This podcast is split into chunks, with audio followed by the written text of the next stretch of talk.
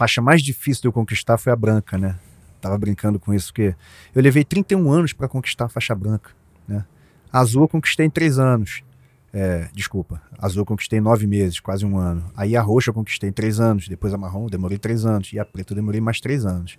Três anos em cada uma das coloridas. Mas a faixa branca eu demorei 31 anos, cara. Eu comecei tarde no jiu-jitsu. E como toda pessoa que começa tarde numa coisa maravilhosa, seja ela qual for, a gente sempre se arrepende de não ter começado mais cedo, né? Sim.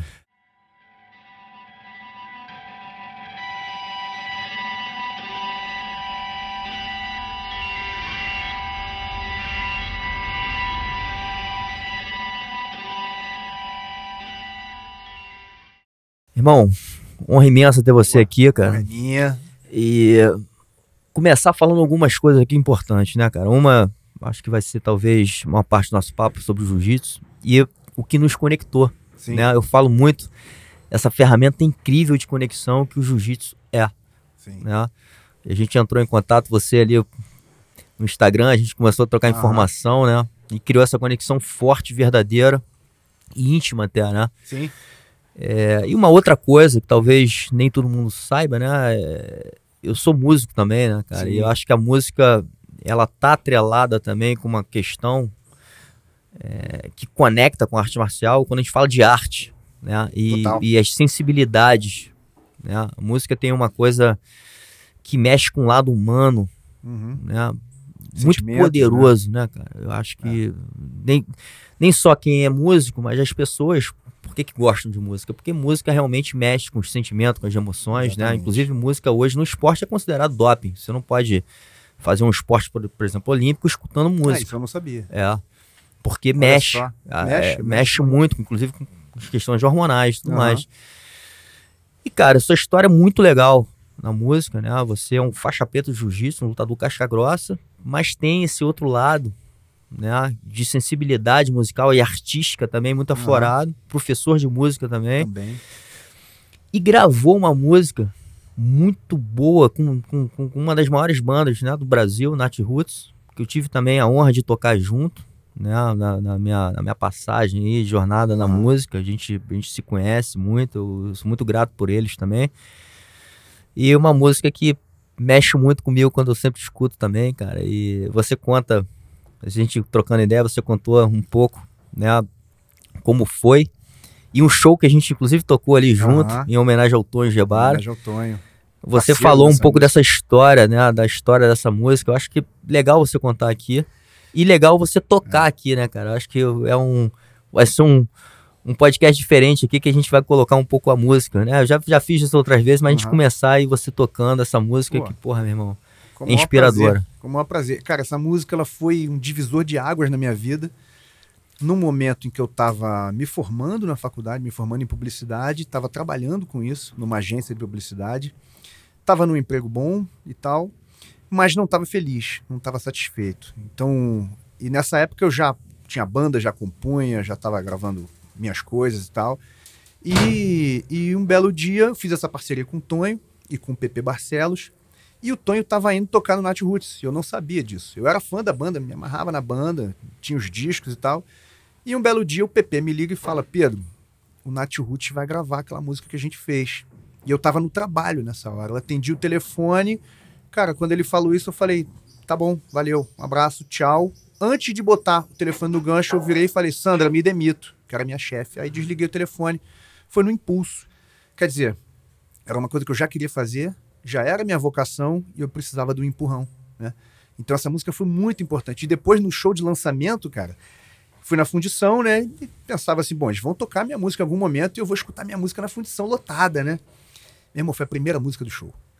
Abriram o show com a música e na hora eu tava de eu tava na primeira fila olhando, olhando pros músicos, claro, né? E aí eu falei, não, música é minha, vou virar de costas, vou olhar o público. Aí eu virei de costas, meu irmão, fundição lotada, todo mundo cantando. E, cara, foi uma emoção. E assim, eu falei, é isso, é isso que eu vou seguir. E isso foi em 2004, a gente está em 2022. De lá para cá, só trabalhei com música e mais recentemente com outras coisas, mas nunca parei com música, né? Desde lá até aqui. Então, Leviatã é uma música muito importante para mim. Vamos lá. Muito animal, irmão. Use inteligência agora, pelo mundo afora Saiba quem te adora e quem quer te ver partir. O sentimento mora no coração e é o que te ensina a agir.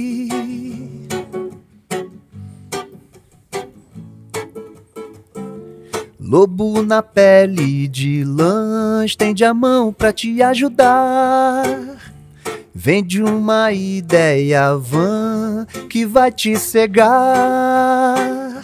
Se faz democrata e é também a que escraviza e mata. Usa inteligência agora pelo mundo afora. Saiba quem te adora e quem quer te ver partir. O sentimento mora no coração. É o que te ensina a agir. Uh.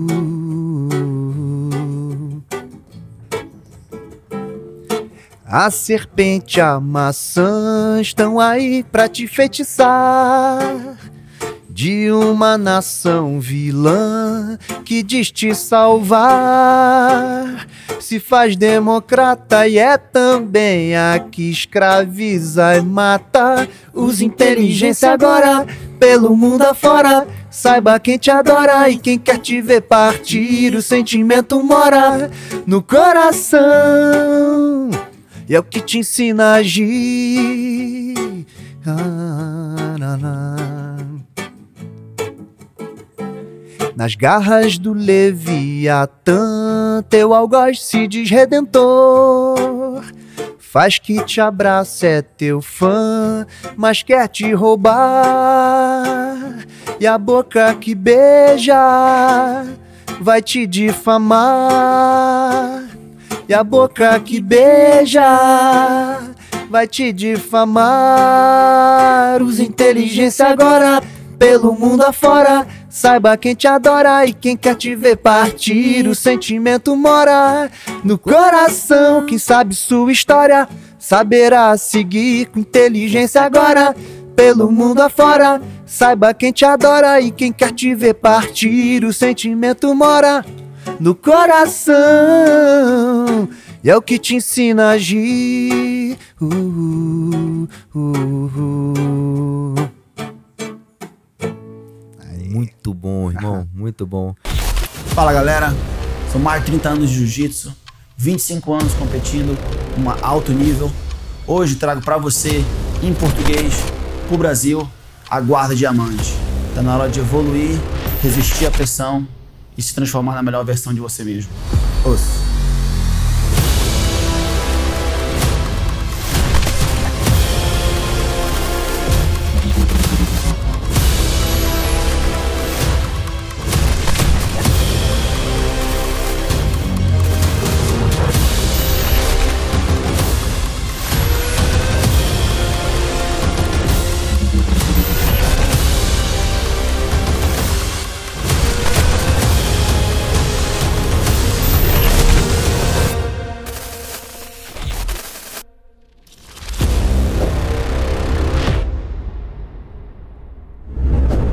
Cara, realmente, assim, fico até arrepiado de falar porque a música, ela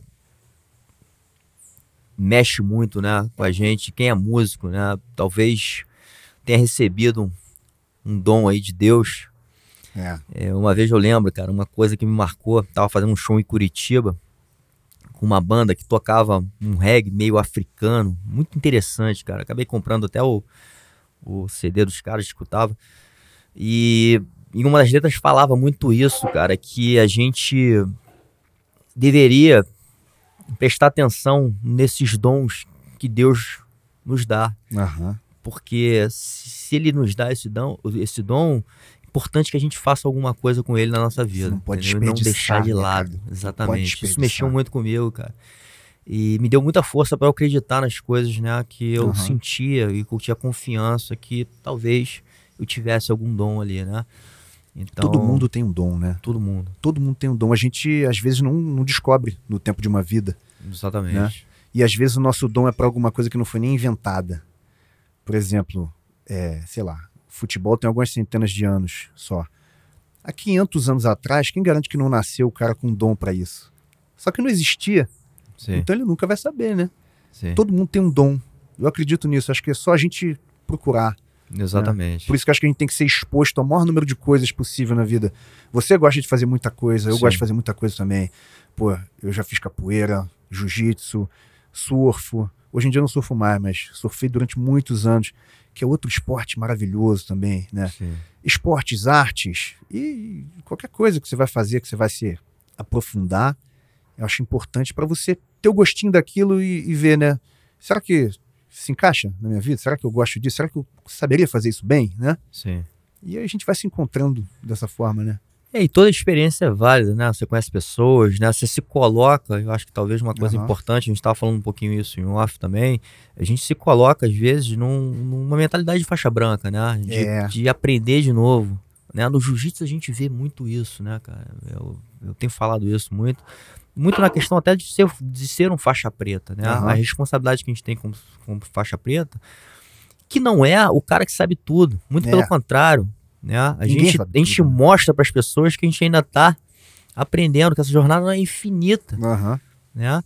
E que a gente ainda vai se colocar em várias posições de exposição, né? E Sim. que a gente vai trabalhar o que É. a gente estava falando lá no início, que o jiu-jitsu é uma escola aí é, que trabalha muito esse nosso lado do ego, do orgulho, né? Da humildade. Sim. A gente vai trabalhar isso para sempre, cara. E a Muito mais mental do que físico, né? muito.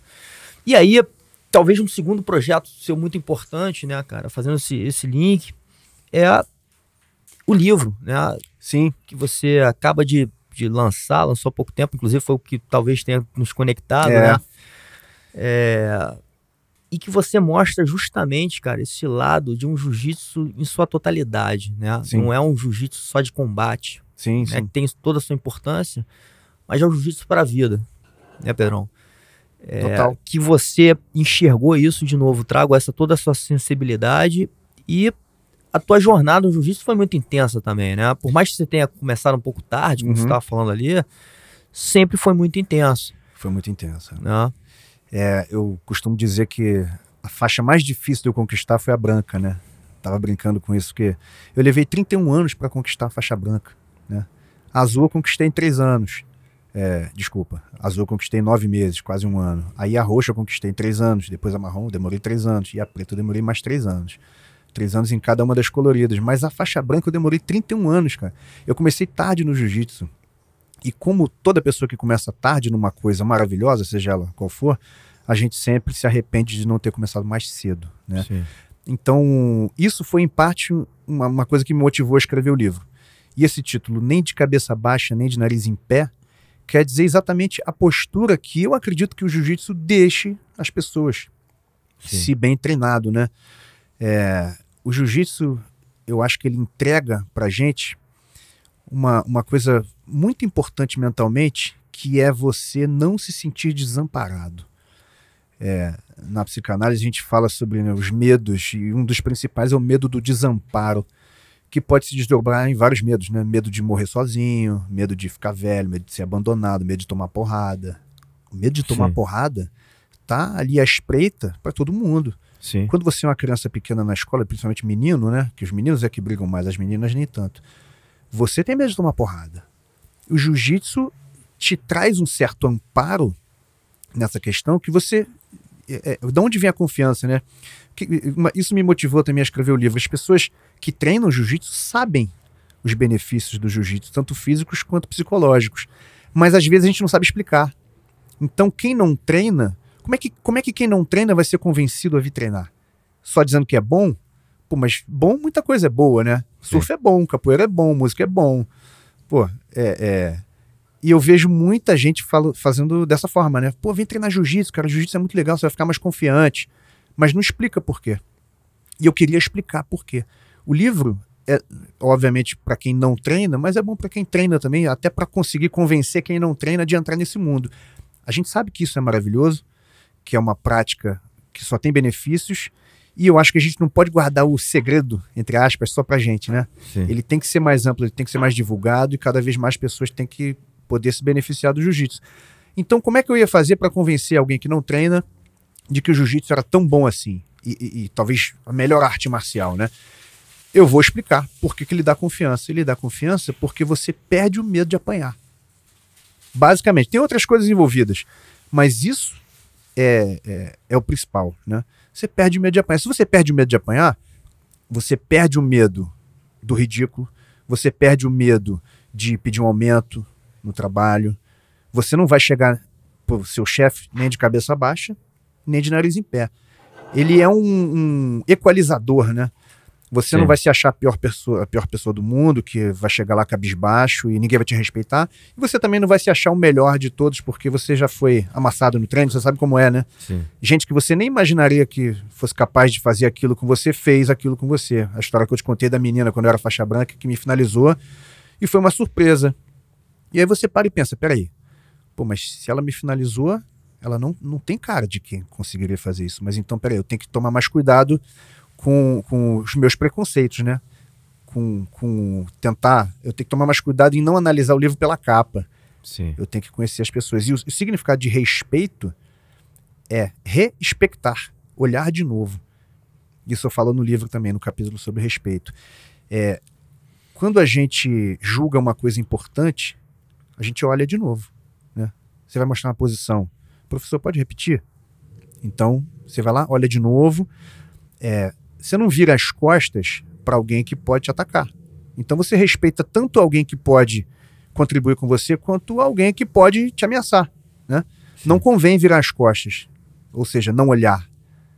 Então, esse sentido eu acho bem bacana do respeito. Respeitar, olhar mais uma vez. Dar Legal. aquela coisa ou aquela pessoa é, um pouco mais de atenção, porque pode ter valor ali. Legal. Né? Muito Acho legal. que é isso. É, e esse lance que você falou também da, da insegurança, talvez, né? Ou da Aham. segurança, é uma coisa reptiliana, né? É. Quando você fala assim, porra, é, a gente busca ficar mais seguro ou mais confiante o tempo inteiro. Aham. Você, você- legal você volta lá para para fase em, que a gente ainda é criança, né? No Uhum. colégio acontece muito isso. A gente É. relembrar essa coisa que hoje falam muito do bullying, isso sempre aconteceu. É, só mudou de nome. Exatamente.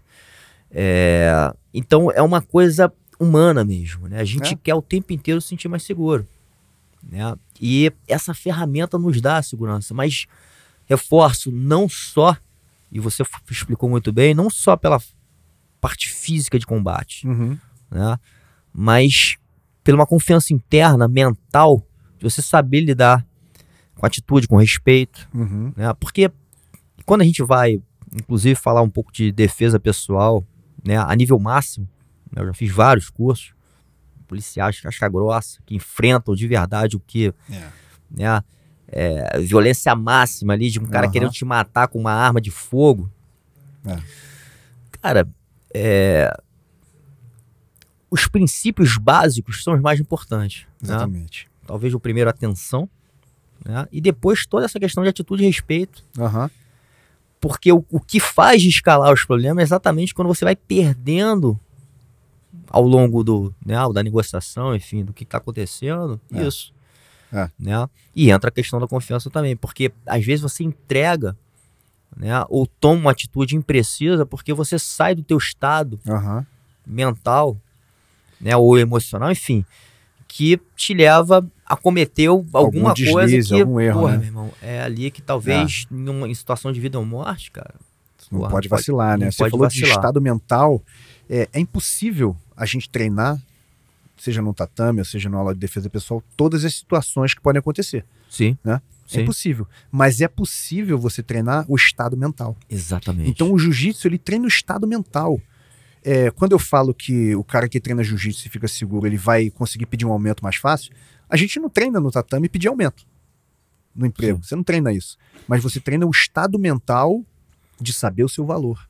O estado mental de se colocar de uma maneira é, equilibrada, sem se achar melhor que o outro, mas também sem se rebaixar. sim, Então, quando você treina o estado mental, o estado mental vale para todas as situações. sim, Então você não precisa treinar todas as situações. Ah, vou treinar a defesa de paulada. Beleza, mas e se o cara tiver com pô, um pedaço de pau de dois metros? Não treinei. uhum, Ah, mas não precisa. Você vai Sim. treinar o estado mental de enfrentar aquilo. isso, Né? Então, eu- acho que o grande, ah, o grande lance das artes marciais, e principalmente do jiu-jitsu, é esse. Ele não treina o seu corpo, ele treina a sua mente. sim, As pessoas acham que o jiu-jitsu é físico, ele é também, mas ele é muito mais mental. Sim. Você, você saber que você pode tocar numa pessoa sem medo. Né? Você vê muita gente, é, isso eu falo no livro também, quando chega um cara que nunca treinou na academia, é a mesma é, linguagem corporal. Retraído, cabeça baixa, quase pedindo desculpa, querendo não incomodar, né? Com licença, é, eu vim treinar jiu-jitsu, fala baixinho, né? Quem é o mestre? E os caras no tatame tá todo mundo falando alto, gritando, ou então todo, todo mundo à vontade, a verdade é essa, né? Então você vê a transformação da pessoa. Sim. Ela, ela, quando você tem é, familiaridade com certas situações, elas deixam de te assustar.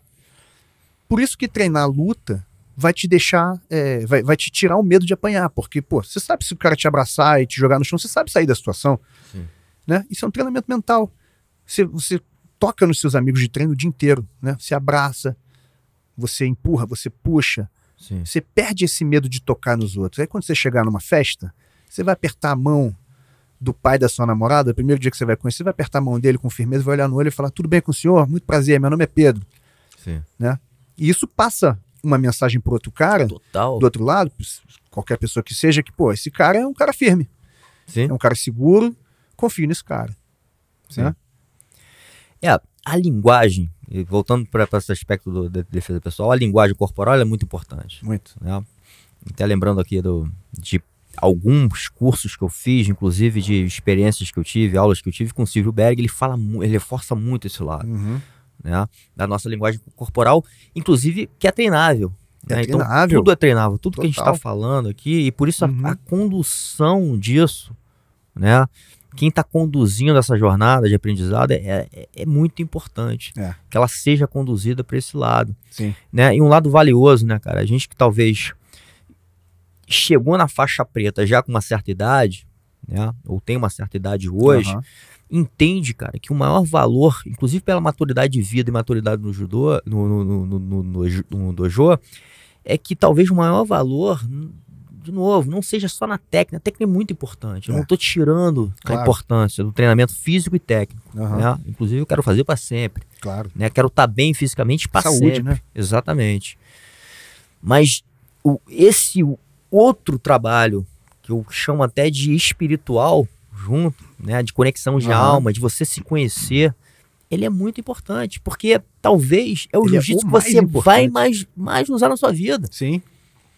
Né? Claro. Porque vão ter várias pessoas que vão passar, nunca vão brigar, nun- nunca vão nem precisar, Sim. nunca vão passar por um, por um desafio de, lá, de, um, de, de alguém querendo agredir. Talvez Sim. não passe. Que bom, né? né? Que bom que É não pra não passe. usar.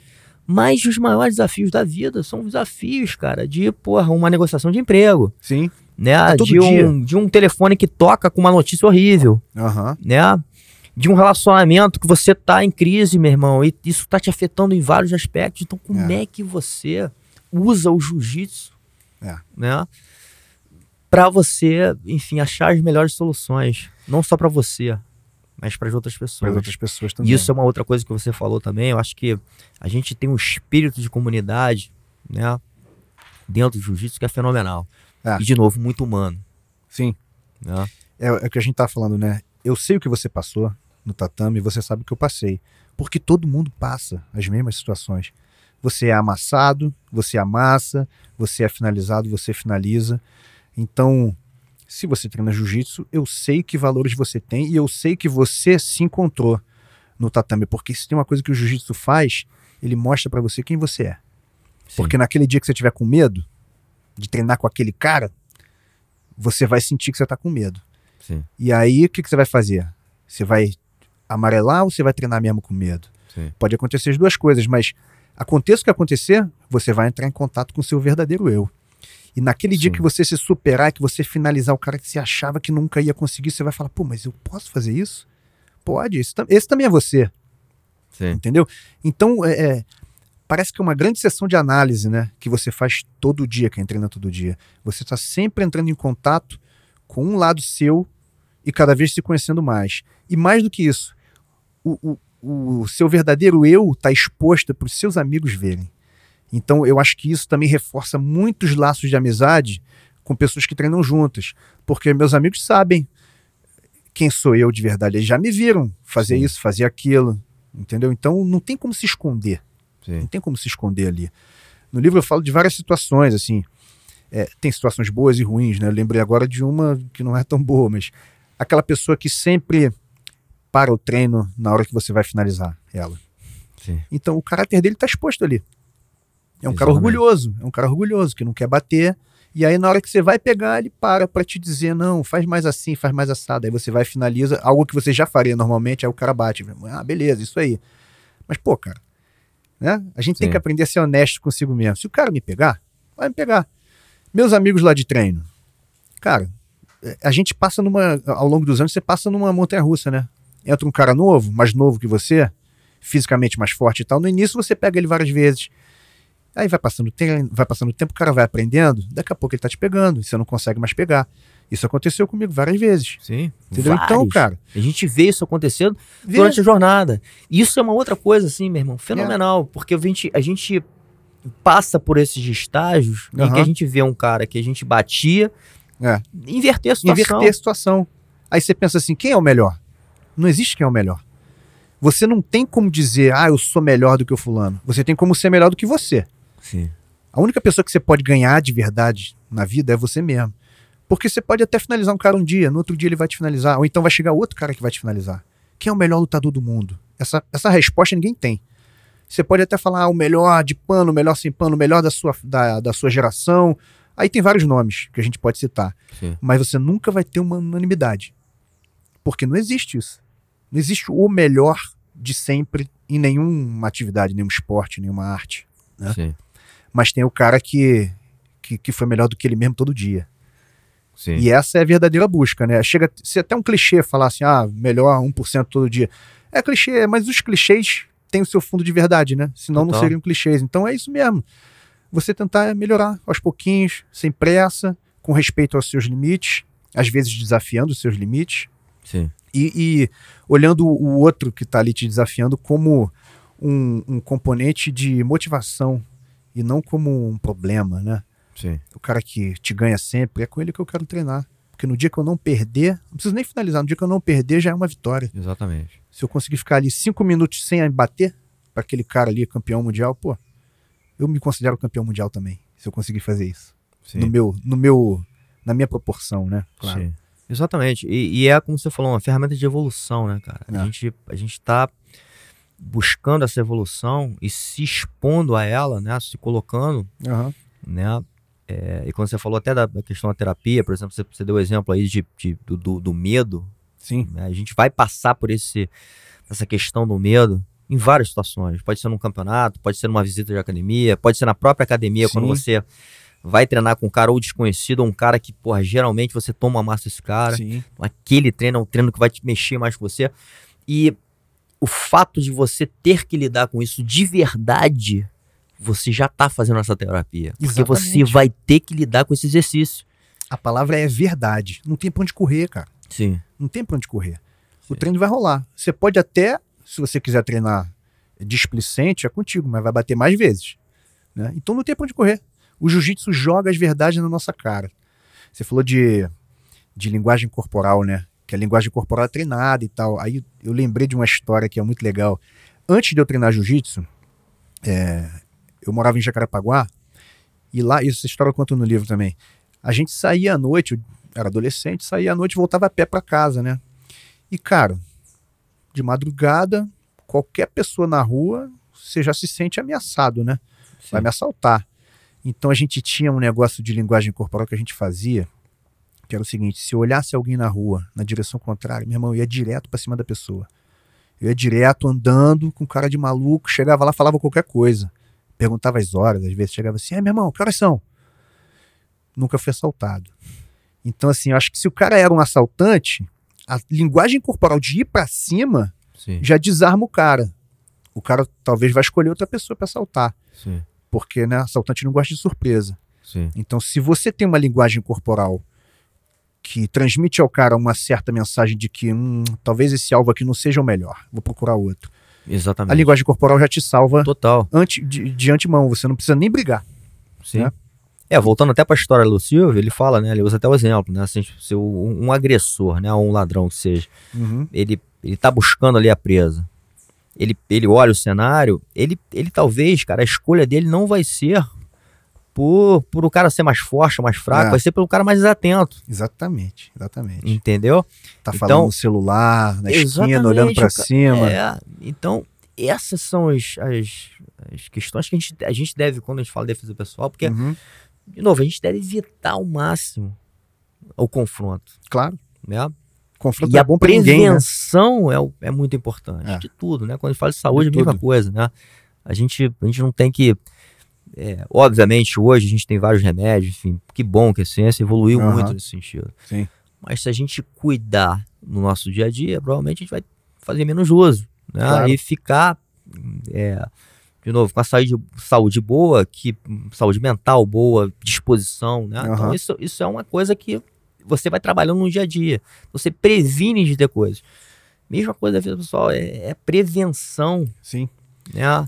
Então, porra, e, e, é, são, são às vezes coisas que você pode fazer muito simples, né? Vou sentar num, num- num- num restaurante que a rua tá ali perto, né? Cadeiras na Uhum. rua, mesas na rua. Pô, eu, eu, eu sento de virado pra rua para ver o que, que Sim. tá acontecendo. Se tiver alguma coisa estranho, eu tenho tempo. É. Né? É, vou chamar hoje longe, um Uber. né? Eu vejo de longe. Vê de É, longe. vou chamar o Uber, não posso ficar no- na beira da rua, É, dando mole, né? esperando, chamo de dentro do estabelecimento, Sim. né? Porque é. É. fácil ser rendido ali, eu com o celular na mão, esperando, olhando o É. celular na beira da rua. Então, então, assim, tem certas coisas. Então, quando fala da, da efetividade, né? Da, da, da, questão da A defesa, defesa pessoal começa muito antes da luta, né? Muito. Uma coisa que eu falo para meus alunos é o seguinte: a gente tem aulinha né, de defesa pessoal lá no Horizonte, e eu falo para eles: ó, a gente está treinando aqui, mas deixa eu deixar claro para vocês o seguinte: a primeira defesa pessoal é não estar onde a confusão está. Então, você quer não ser agredido? Não vai ficar num lugar que você sabe que tem confusão. Seja um bar, uma boate, pessoas embriagadas e tal. Então, a primeira defesa pessoal é estar longe da confusão. Se você estiver sempre longe da confusão, vai ser difícil ela te encontrar. Se porventura ela te encontrar, a gente vai treinar isso aqui. Aí eu dou a técnica. Sim. Entendeu? Porque é pra usar em último caso, né? Nessas defesas de, pô, sei lá, defesa de paulada, por exemplo, que eu passo muito pros moleques. Cara, primeira defesa, tu pode correr? Você pode correr? Então corre, cara. Você não vai tomar Exatamente. paulada, não, se o cara não te atingir, não te alcan- alcançar, você nunca vai levar uma paulada. Agora, se tiver num beco sem saída, não tiver como correr, você vai ter que enfrentar, aí tem essa técnica aqui, ó. Sim. Preste atenção nesses detalhes. Porque é isso, né? Exatamente. É, é não buscar a confusão, né? É, e a técnica, e aí entrando pro lado da técnica, né? E talvez de um conceito muito importante do jiu-jitsu, que a gente tá falando de novo da confiança, né?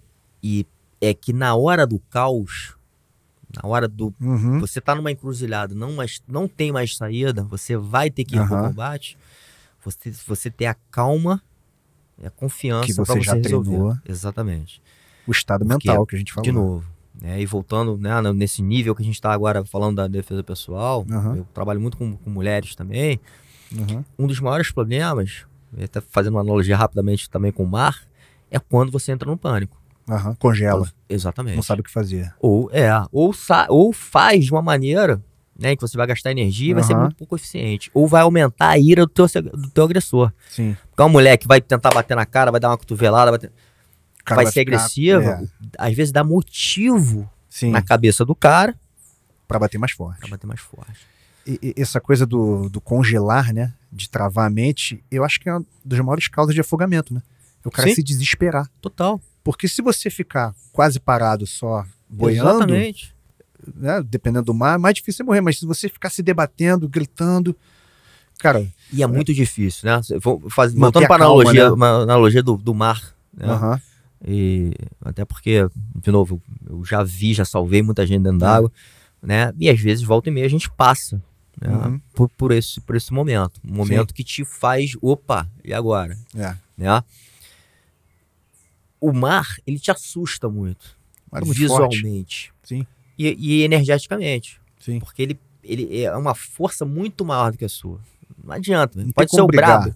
É. O brabo que for, nadador que for, inclusive, Uhum. porra, nadadores olímpicos já morreram afogados. Né? É, Não tem como você lutar con- contra. Uhum. Então, o que vai te salvar é justamente essa calma e o entendimento. No Aham. caso, né, é, você está sendo levado pela correnteza, talvez você tenha que ser levado Talvez até você um certo ponto. Fluir, né? Saber se adaptar. Exatamente. Agora, de novo, o controle mental e emocional é o mais difícil. Eu converso muito, né? E tenho sou amigos de, de vários surfistas de onda grande, cara. E você vê, o cara, a- o- às vezes os caras não são nem fortes fisicamente. É, Mas a parte mental deles, é muito boa, né? muito. Não, pro cara descer na onda de Nazaré, meu irmão, Pois é. tem que ter um mental muito forte, porque não dá Muito. pra dizer que não tem medo. O cara, ele tem, mas ele controla. Exatamente. Então ele controla a mente dele. Qualquer Sim. um vai ter medo ali, meu. Sim. Pô, Então o cara consegue controlar. Toma um caldo. Meu irmão, como é que toma um caldo em Nazaré? Como é que toma um caldo em Nazaré? Você, pô, se você for prender a sua respiração numa piscina, tu consegue aguentar alguns minutos. Quando tu toma um caldo de uma onda grande, meu irmão, é 5 segundos. 10 segundos tu já tá morrendo, Sim. doido pra chegar na superfície e dar aquela respirada e sobreviver mais uma onda, né? Sim. Então, realmente o mar, o mar ele é não só mais forte do que a gente, mas ele fala mais alto também, ele faz barulho, Sim. ele te empurra, ele visualmente, te puxa, visualmente. visual ele te assusta. Né? é, Aquela onda grande. dia de mar grande, Sim. a onda vai estourar lá na tua cabeça ali na frente, tu vai tomar uma espuma na cabeça, você tem que manter a calma e falar mais uma espuma na cabeça. Sim. Vou passar por baixo, vou me embolar aqui, vou sair. Se quebrar a prancha não importa. O negócio é manter a calma. Qu- Quando você mantém a calma, você não só gasta menos oxigênio, Exatamente. como você consegue pensar melhor, né? Exatamente. Se você tá nervoso, você não consegue pensar, você só consegue reagir. Isso aí. E às vezes no mar não dá pra reagir, você não vai correr. Vai correr pra onde no mar? Não tem como Sim. correr. né? Não tem como lutar. Então sobra você ter calma. É Exatamente. essencial. É isso. Treinamento mental. Jiu-jitsu dá isso.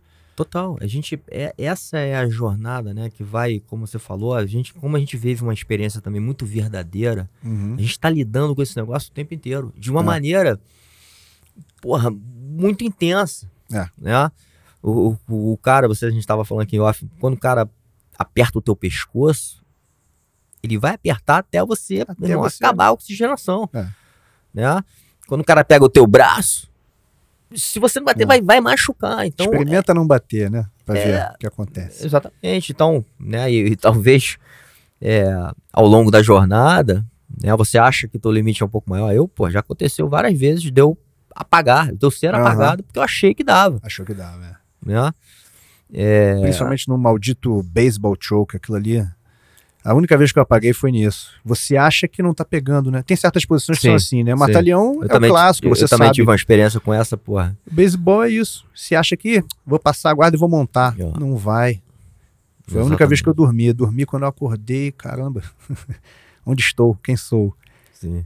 Mas é, é para ficar mais humilde mesmo, né? Para respeitar aquela coisa ali, aquela posição. Na próxima vez que encaixarem, olha de novo. Né? Olha de novo, respeita aquilo que você já bateu uma vez, já dormiu uma vez. Então é isso, treinamento contínuo. É, é o tempo todo altos e baixos, né? O jiu-jitsu se mostra como você tem que ser mais humilde, mas como você também pode ser aquele cara que você não sabe que é. Sim. Pô, é, outra história que eu conto no livro também, sobre limites. É, primeiro eu dou o exemplo do, do jacaré, né?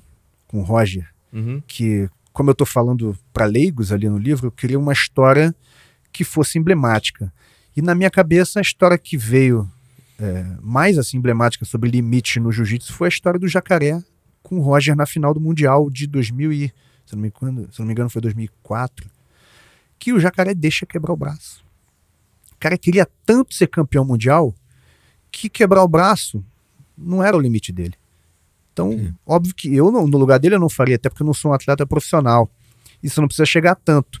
Mas o exemplo é muito ilustrativo, né, dessa coisa. O cara deixou quebrar o braço, meu irmão. Que limite é esse? Você deixaria quebrar teu braço? Eu não deixaria quebrar o meu. Eu teria perdido ali. O cara foi campeão por pontos. Sim. E aí eu tentei achar um paralelo, guardadas as devidas proporções, claro, né? De uma situação comigo. E eu lembrei de um campeonato que eu vencia numa federação, não me lembro agora, mas é uma federação que não tinha vantagens, acho que era a SAF. E, e como a luta acabou empatada, o, fina, a- a- o vencedor seria definido pelo Golden Score. Quem fizesse o primeiro ponto ganhava. Meu irmão, meu adversário chegou do meu lado, tava passando minha guarda. E aí você tem três segundos para reagir. Senão, se o cara estabilizar, é passagem. Se não estabilizar, não tem vantagem, então continua. Meu irmão, eu fiz a força maior do mundo, já tava morto. Tava na final, já tinha feito algumas lutas, tava morto. E do lado de fora, os amigos falando, né? Repõe, repõe, aqueles gritos que te dão energia, né? Meu irmão, empurrei, repus a guarda, meia guarda, morto já, pensando assim, é meu limite, não aguento mais, não aguento mais. E os caras, raspa, raspa, raspa. falei, tá bom, vamos lá. Puxei uma força que eu não sabia que eu tinha, já tinha perdido todas as minhas forças. Puxei outra, raspei o cara, meu irmão. Quando eu raspei o cara, o cara relaxou, aceitou o ponto. Aí, cara, eu desabei de cansado e falei, não acredito. Eu ultrapassei, eu achava que eu já estava morto, mas eu não estava morto. Então, são lições, né? Sim. Que ao mesmo tempo que o jiu-jitsu te bota no seu lugar, te bota para baixo e fala, você não é tudo isso, ele te bota para cima e fala, você é tudo isso, cara. Sim. Você é tudo isso. É, ele, Né? ele, ele te leva a você.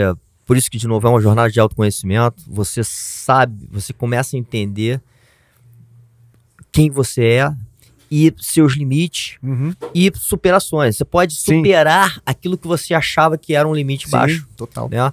E, e trabalha sempre esses dois lados, né? O lado da fraqueza, Aham, da aceitação, porque a gente não vai ser bom em tudo, cara. A Nunca. gente, né? Não tem como. Então a gente vai, a gente vai ter limitações, e limitações que a gente tem que aceitar Uhum. e ser generosos, inclusive, com elas, né? E trabalhar as nossas potências, né? O, Sim. que, o que a gente é bom, a gente talvez colocar pra fora isso, Sim. Bater no peito e falar, porra, isso aqui eu, eu, eu domino, eu faço bem, É, que bom. E todo mundo tem um pouco de cada. todo mundo Né? tem. Todo mundo E tem. essa viagem de autoconhecimento, que é muito animal. né? E, e- você também falou, a gente ali em off, você falou um pouco dessa questão, né? Da individualidade. A gente tá falando um pouco da individualidade, né? Aham. É, que cada pessoa é diferente, cara. É. Não adianta eu forçar um cara Sim, ou criar um, um método aqui que vai dar certo para todo mundo. É lógico que a gente tem que ter uma base de metodologia, sim. né? Mas o professor, e aí entra uma sensibilidade até talvez artística que a gente estava falando, da gente, e que inclusive o jiu-jitsu nos dá a capacidade da gente sentir cada um. Uhum. Às vezes não precisa nem tocar. No próprio olhar, Sim. né? Ou no próprio, sei lá o que, meu irmão. Energia que seja. Você a gente sente. começa a você sente. sentir. É, cada ser humano é único, né? Então, nesse sentido, não existe aula em turma. Só existe aula individual. Sim. É por isso que a escola, como ela é hoje em dia, a escola tradicional, ela enfrenta tantos problemas, né? Você bota 30 crianças numa sala e vai ensinar geometria para elas, nem todo mundo vai entender aquela informação do mesmo jeito. Quer dizer, cada um vai entender de um jeito. Só que eu entendo que para a gente conseguir viabilizar um sistema de ensino, tem que ter padrões. Senão não dá. Não dá para você pegar e dar uma aula para cada um. Não tem professor para isso. Né? Tem muito mais aluno do que professor. No jiu-jitsu é a mesma coisa. Em qualquer assunto que você for ensinar, não existe aula em grupo.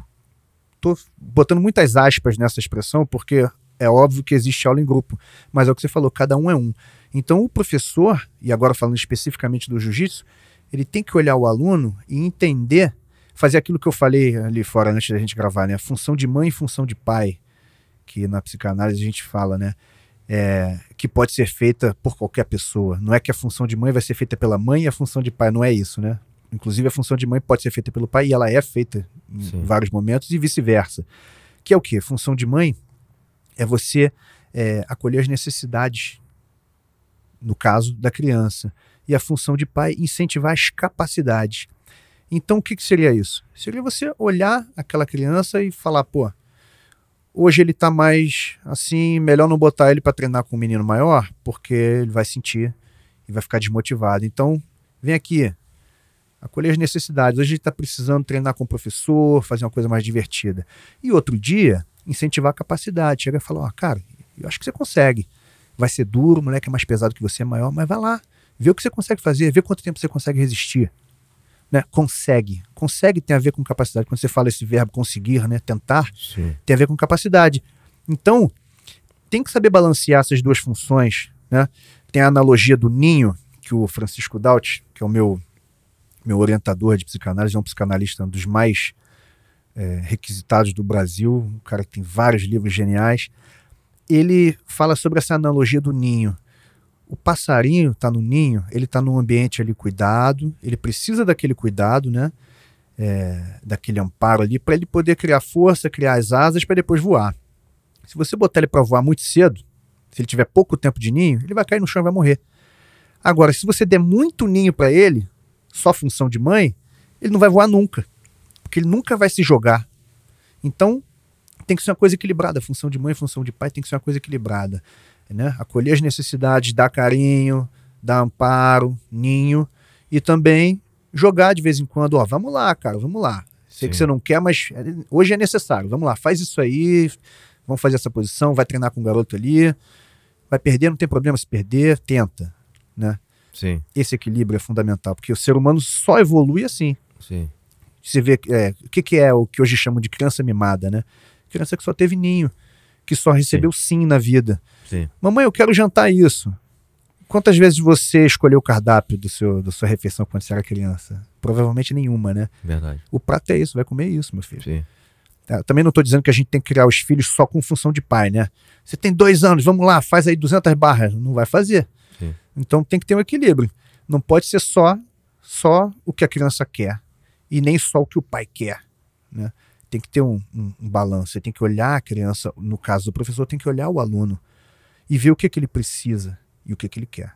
Sim. E balancear essas duas coisas. Senão você se torna um tirano. Né? Exatamente. Né? Um tirano pro lado bom e pro lado ruim, né? O lado bom que eu digo, um tirano que só faz o que a criança quer, que também é um tirano. Tá, tá é, viciando aquela criança. No dia que essa criança se encontrar com um revés na vida, se deparar com uma situação difícil, ela não vai saber como agir. Porque ela nunca recebeu um não na vida. Então, o não é muito importante. Essa coisa de rede social que a gente só vê vida perfeita, né? Tudo é bom, tudo é perfeito. Ninguém passa dificuldade. Ó, oh, não é verdade, né? A gente é amassado de vez em quando.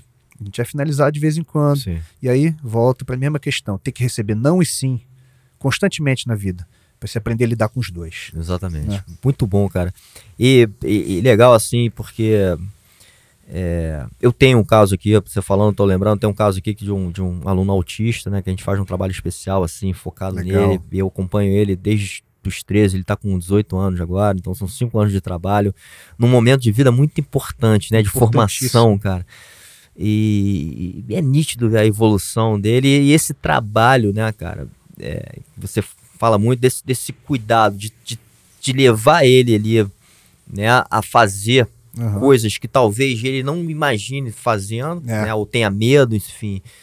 E a questão do carinho, do acolhimento, cara, Total. que é essencial, né, cara? Hoje, porra, assim, o, do jeito que ele que ele me vê, inclusive, né, cara, assim, uhum. assim, como, como quase um irmão, né, cara, assim, uhum. com o jeito que ele me abraça, o jeito que ele fala comigo, então isso é muito legal. Eu, e ao mesmo tempo, ele sabe que muitas vezes ele é cobrado, né, Sim. e ele, porra, hoje não, vai, hoje a gente Sim. vai fazer aquilo que a gente colocou. Ele é cobrado, mas ele não é só cobrado, e, né? Exatamente. É. Cara, assim, o que, o que mais me deixa, assim, de novo, até a gente falou aqui também um pouco antes, grato disso tudo que a gente tem fazendo, esse trabalho, né, através do jiu-jitsu, cara, é ver essa transformação pro bem, uhum. pro melhor, né, pra evolução.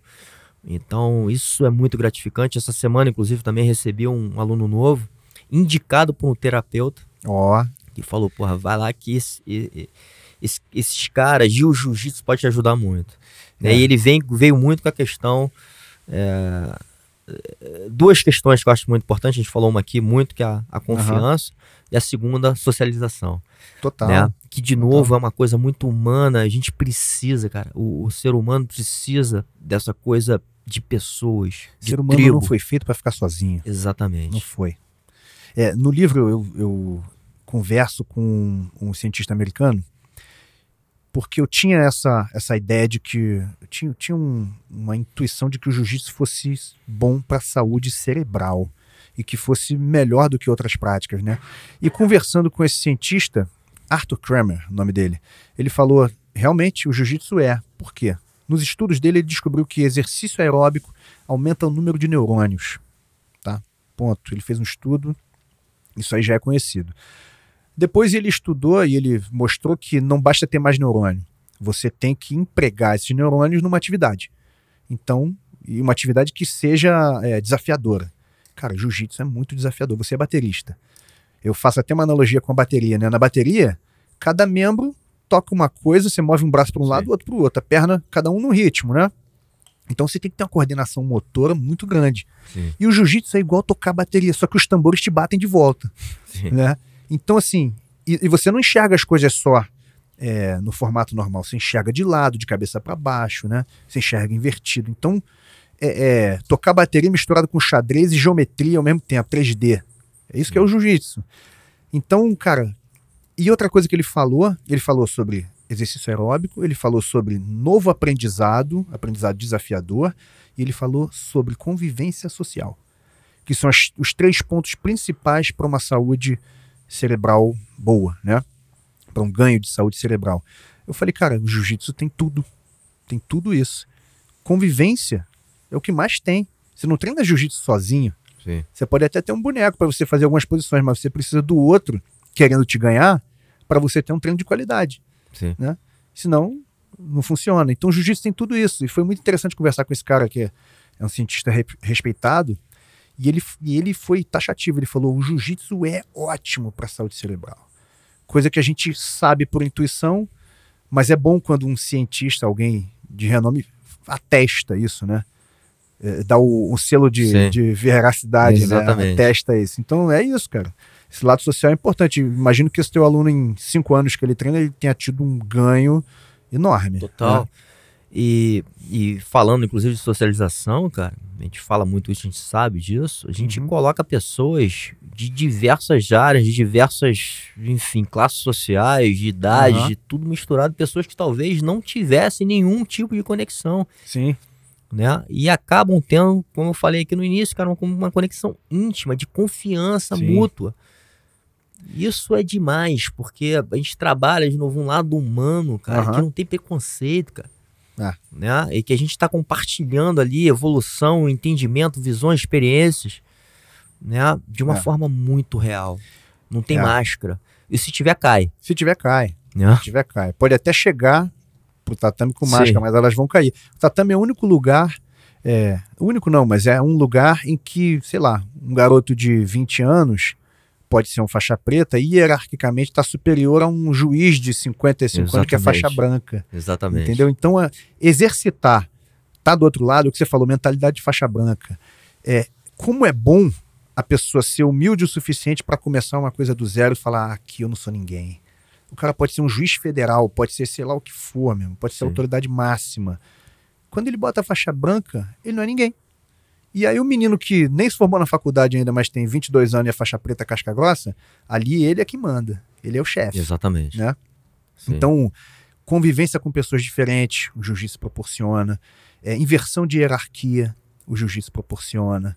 Sim. Então, tudo isso está relacionado à humildade, autoconhecimento, autocrítica. Autocrítica é o principal. Sim. né? Você falou da confiança. Que outro lugar você pode confiar mais numa pessoa do que num, num dojo de jiu-jitsu? O cara vai apertar meu pescoço e eu sei que se eu bater ele vai soltar.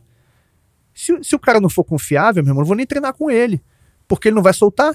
Quando eu bater, Sim. ele vai quebrar meu braço, pô. Entendeu? Então, você acaba criando essa confiança porque você também oferece confiança. Quando você pega o cara, ele bate e você solta, ele sabe que da próxima vez vai acontecer o mesmo, tá tudo bem. Me pegou, mas tô vivo. Obrigado. Não, não quebrou meu pescoço, não quebrou meu braço, valeu. Sim. Você é um cara confiável, vamos lá. Quando eu te pegar, eu vou fazer a mesma coisa. Sim. É confiança mútua. Total. E até nesse tema de confiança, né, cara? Falando até do teu projeto e talvez indo para um lado mais de empreendedor, né? Aham. É, falo isso também porque eu acho que isso é uma coisa importante na vida. Eu, é, enfim, já participei de vários projetos, né? Esse aqui é mais um. né? A gente estava falando ali no início. O Aham. quanto às vezes é difícil, né, cara? A gente colocar um sonho, uma ideia no ar, Boa. né? Muito. porque talvez esse primeiro passo ele é muito legal, né? Muito inspirador, né? Porra, tenho vontade de fazer aquilo. A paixão Aham. é um combustível importante para muita coisa e é necessário. Mas você ter não só determinação, mas entender que você vai passar por vários desafios ao longo do caminho é Uhum. muito importante, né? E de novo ter a confiança, a resiliência, Sim. enfim, tem muitos aspectos importantes que eu acho de novo o jiu-jitsu traz isso, né?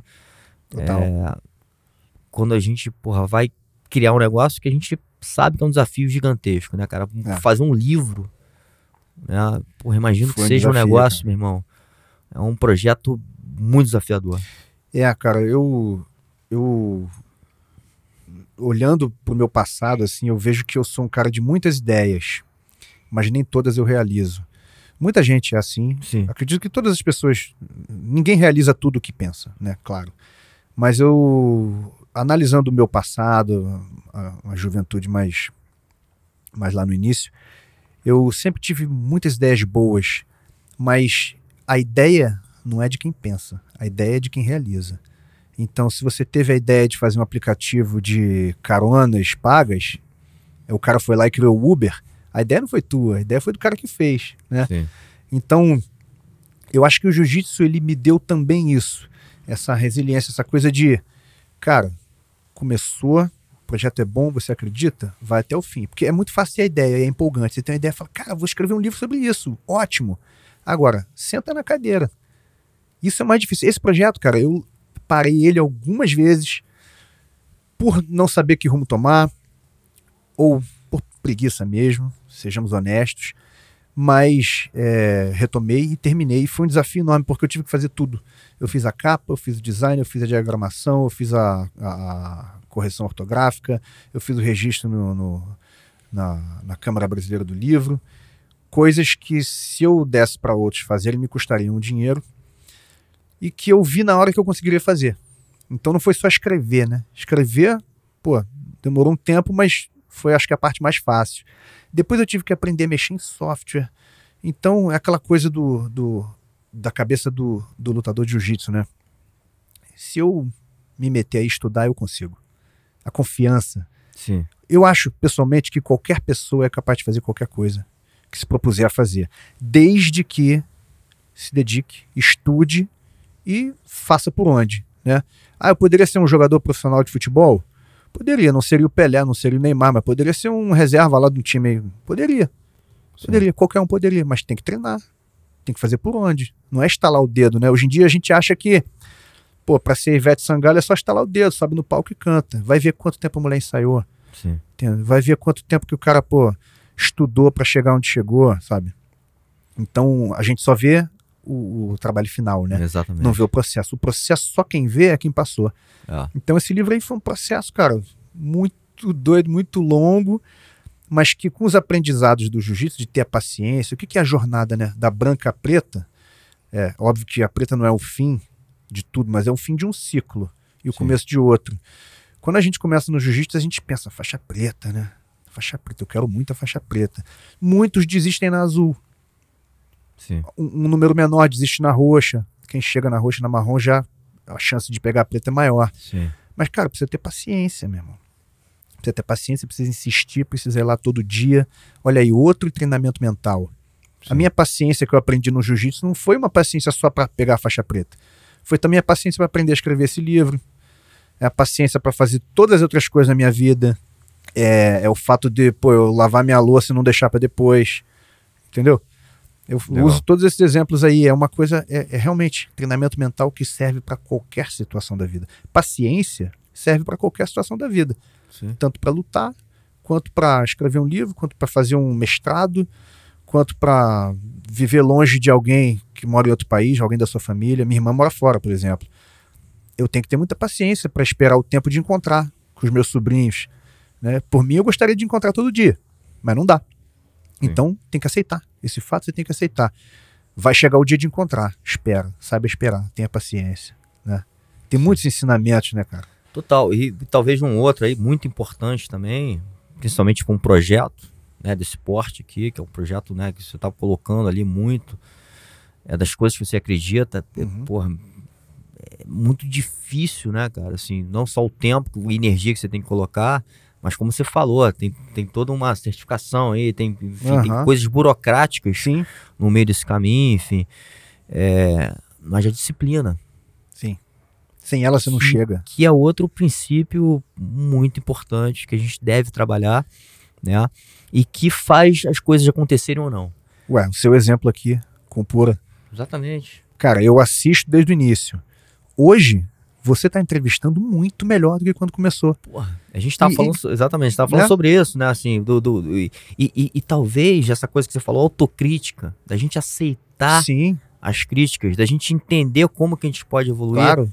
né? Da gente agradecer. Às vezes, às vezes eu recebo até umas críticas, até, porra, meu o cara tá falando desse jeito comigo. É, né? Às vezes a pessoa não sabe colocar, né? É. Mas você pode Mas filtrar tudo bem, exatamente. É. Vamos, vamos, vamos ver o que que tem de bom ali. de bom aí, de Sempre valioso pra gente aproveitar, né? Eu Sim. sempre tento responder com, com gratidão, agradecendo, por Sim. mais agressiva que seja. Às vezes, e muitas vezes dá certo, porque o cara mesmo vê que ele foi agressivo É, sem necessidade. exatamente. Né? E só evolui quem faz autocrítica, né? Quem recebe a crítica e aceita e, e, e consegue melhorar. Quem, quem recebe a crítica e não quer ouvir, não vai evoluir nunca, né? Porque afinal de contas o cara tá mal ou bem ali de um jeito bom ou de um jeito ruim, tá te dando um toque que pode ser bom para você. Então, é isso, é insistência, disciplina, porque o crescimento, ele é uma tendência. Se você faz uma Sim. coisa durante muito tempo, o crescimento é uma tendência. Você não vai piorar. Quanto mais você repete uma coisa, você não piora, você só melhora, né? Sim. Não tem sentido, né? Se Sim. piorar, não tem sentido. É, e uma coisa que você falou pra mim aqui também, eu falo muito, cara, isso, né? Até nos meus outros projetos, né? Trabalho muito com branding também, e a consistência. É, né? A consistência, ela é muito importante. Outra coisa que a gente aprende muito no dojo, né? É, se a gente fica mudando muito as coisas e não acredita que o tempo vai nos levar aham. a uma eficiência que seja, né? É, talvez a gente não consiga chegar no ponto que a gente quer chegar claro. Né? Ou marcar, como eu falo, o Uhum. branding, que a gente é uma marca, né? Com tempo fazendo isso aqui mesmo. A gente criou uma consistência de estar fazendo isso aqui. E Uhum. colocamos na disciplina de fazer toda semana. É. Né? Difícil, no começo, porra, nin- ninguém vê, porra, né? Muito trabalho, É. tenho que arrumar tempo, mas a gente tem que ter consistência se a gente quer chegar a algum ponto que seja, né? É, você falou em chegar a algum ponto, eu lembrei de um- uma ideia que eu tive no final do livro, que é como eu concluo o livro. Qual o sentido da vida? Aquela, a pergunta de milhões, né?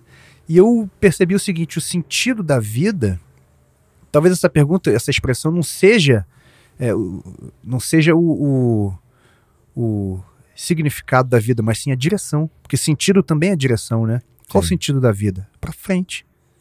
sentido da vida é para frente, andar para frente. Ande como você andar. Pode ser tropeçando, pode ser correndo, mas para frente, ou seja, evoluindo, né? Sentido da vida é esse, porque não tem linha de chegada. A vida só tem linha de partida. Não tem linha de chegada, você não chega a lugar nenhum. Você só vive. Um dia você vai morrer. Ninguém Sim. chega no, né, no, no ponto máximo de dizer, beleza, agora eu sou um ser perfeito. Ninguém vai chegar lá. Sim. Mas se você andar para frente, esse é o sentido da vida. Essa é a direção. é o Muito que eu legal. acredito. Muito bom.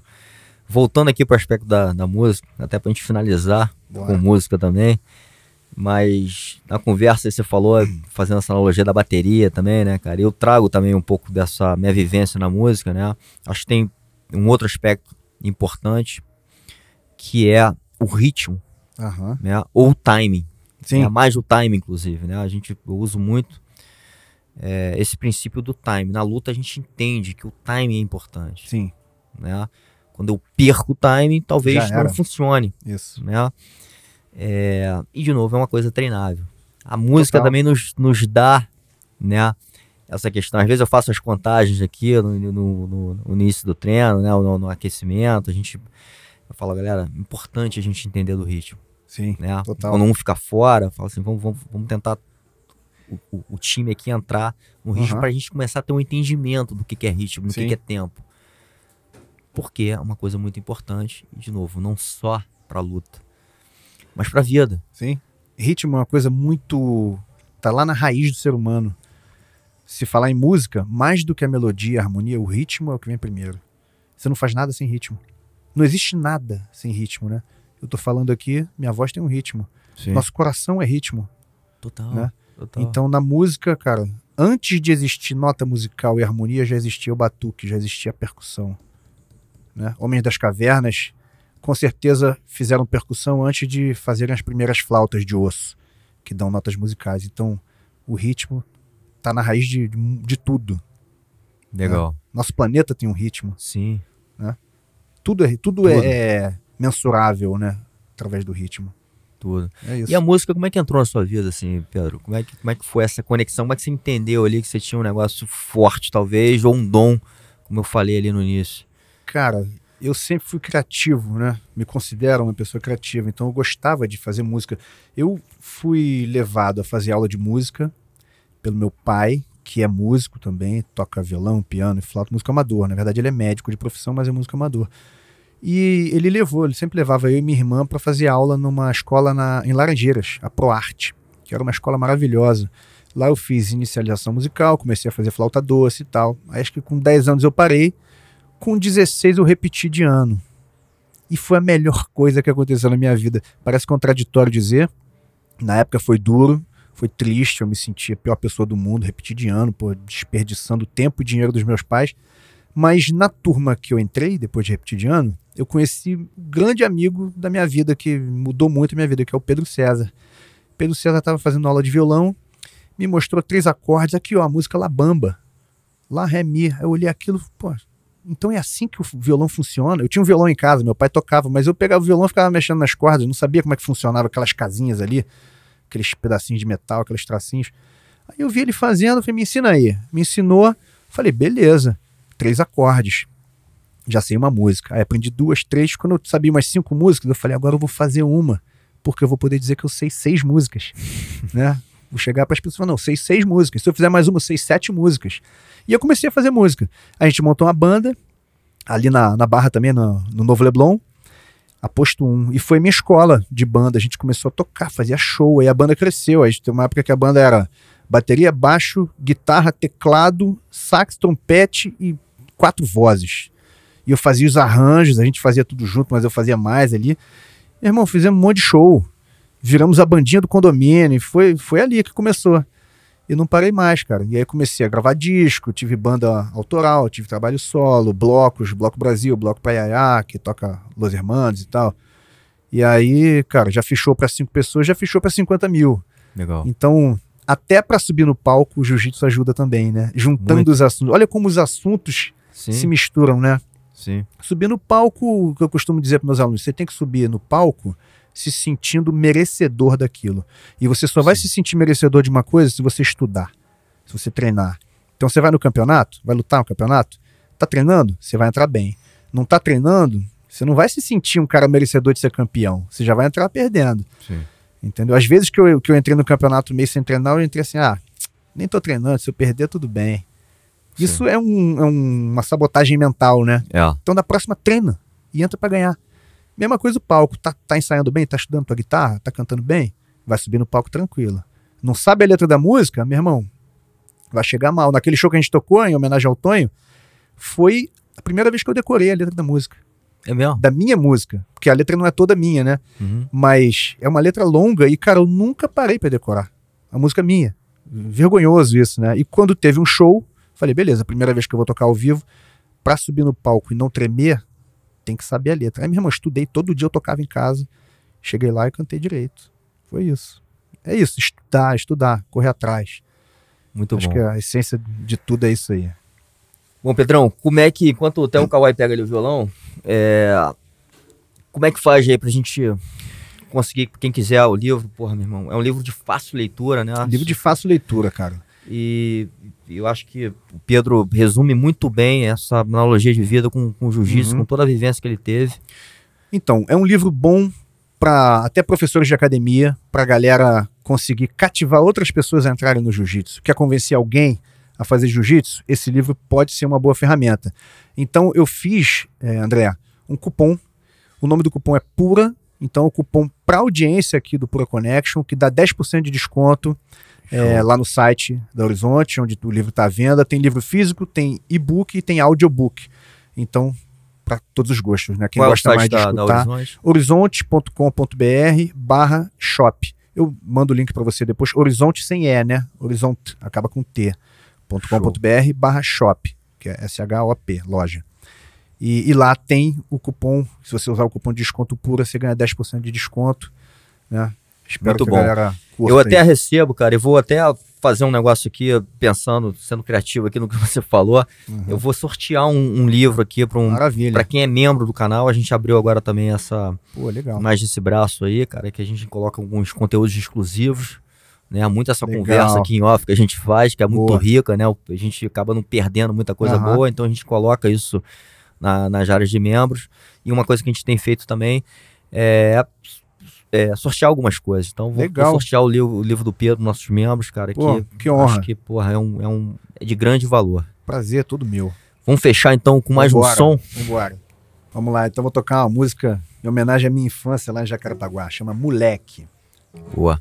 No tempo em que eu era moleque, vivia só de pé no chão.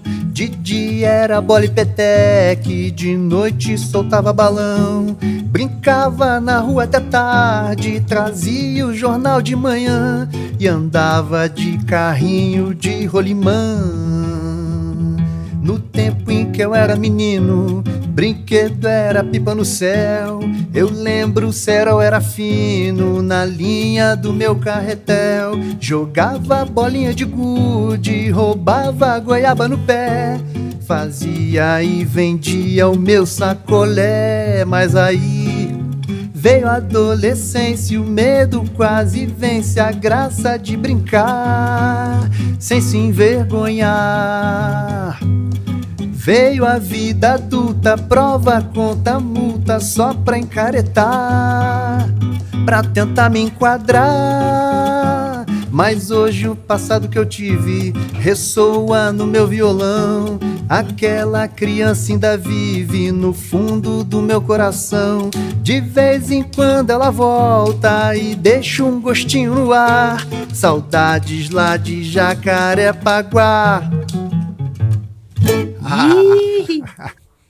Ô, irmãozão, obrigado aí pelo seu tempo, energia, Eu que te agradeço, por André. tudo que você vem fazendo aí pelo jiu-jitsu também. Tamo junto. Obrigado a você. Parabéns pelo programa, que tá lindo. Show. Mais um.